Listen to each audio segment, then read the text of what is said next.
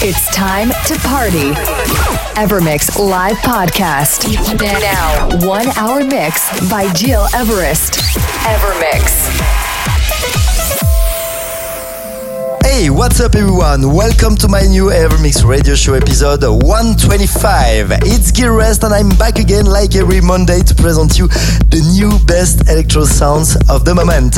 Let me remind you that I'm very glad and I will have the great honor to play with Esquire at Jetlag in Lausanne, Switzerland next Saturday, the 18th. So if you wanna join me for this big show, please send me a personal message info at gileverest.com and I will put you on my guest list. Right, let's start this week episode with GusGus Crossfade. This is a Maceo Plex remix, following by Sandy Rivera, eh, yeah, and before that, Ryan Davis with Burn, a Matthias Meyer remix. But to start right now, this is Acid Pauli with Monolink with the new Morning. Enjoy the next 60 minutes with me and with my Evermix radio show.